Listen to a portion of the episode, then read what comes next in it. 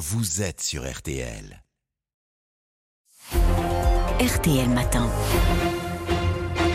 7h43, nous sommes donc avec Jérôme Marty, président de l'Union française pour une médecine libre. On vous reçoit ce matin, car vous l'avez peut-être entendu dans le journal de 7h, certains euh, médecins généralistes conventionnés pratiquent des dépassements d'honoraires. Ils réclament 10, 20, 30 euros de plus euh, pour une consultation qui est aujourd'hui fixée, on le rappelle, à 25 euros. C'est une pratique euh, normalement qui est très encadrée, hein, ces, ces, dépassements d'honoraires, notamment pour des consultations qui demandent beaucoup de temps. Mais le faire systématiquement, c'est illégal. Vous les comprenez ces médecins, Jérôme Marty?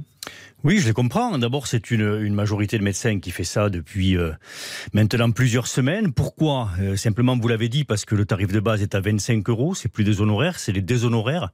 En euros constants, euh, nous avons les mêmes tarifs qu'en 1995. Il n'y a pas eu d'augmentation depuis des dizaines d'années.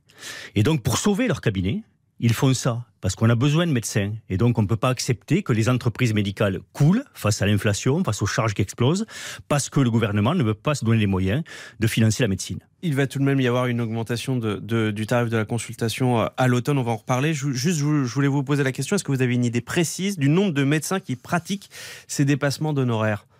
C'est difficile, mais ce qu'on sait, c'est que c'est plus de la moitié actuellement, que c'est fait euh, de façon ponctuelle, systématique. Vous l'avez dit, c'est pas euh, autorisé, mais par contre, on peut faire du dépassement pour exigence particulière.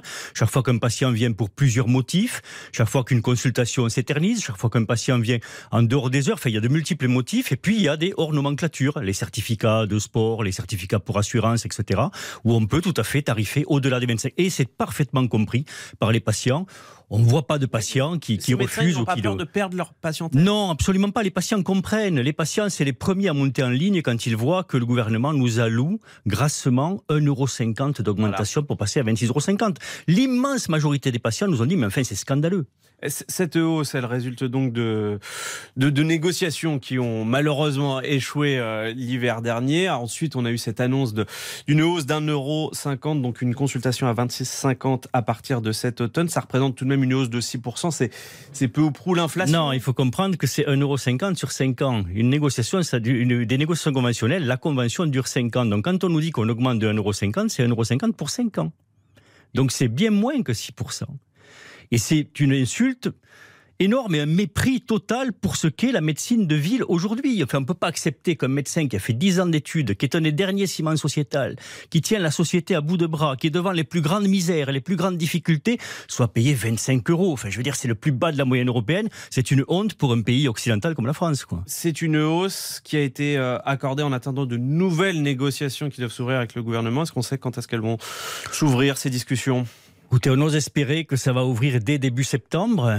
Euh, on nous parle de septembre ou octobre. Nous, on demande à ce que ça ouvre le plus tôt possible, parce qu'encore une fois, il faut sauver le soldat médecine de ville. ce matin, vous nous dites, vous avez envie de retourner à la table des, des négociations Bien sûr qu'on a envie d'y retourner et on met une pression énorme sur le gouvernement pour qu'il négocie, pour qu'on ait des vraies négociations, parce que les négociations précédentes ont été des non-négociations.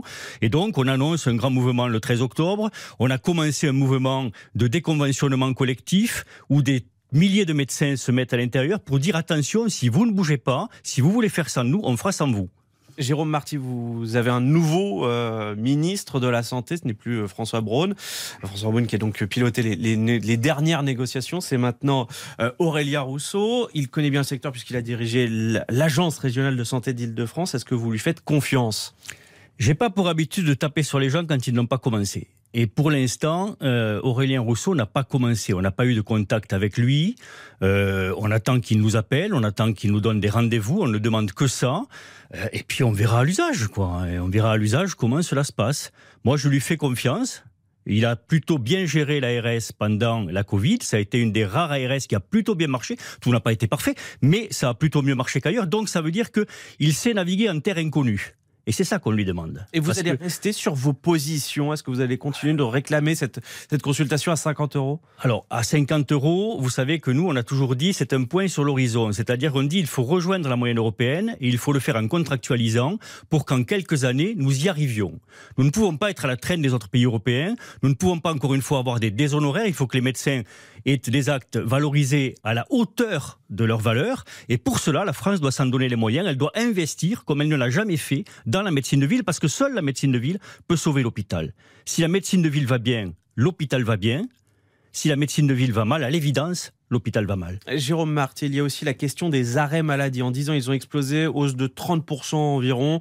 Bercy veut serrer la vis. Cet été, l'assurance maladie contrôle euh, les médecins. On en a 5000 qui ont déjà été euh, épinglés pour des prescriptions jugées abusives. Comment d'abord vous expliquez cette hausse des arrêts maladie?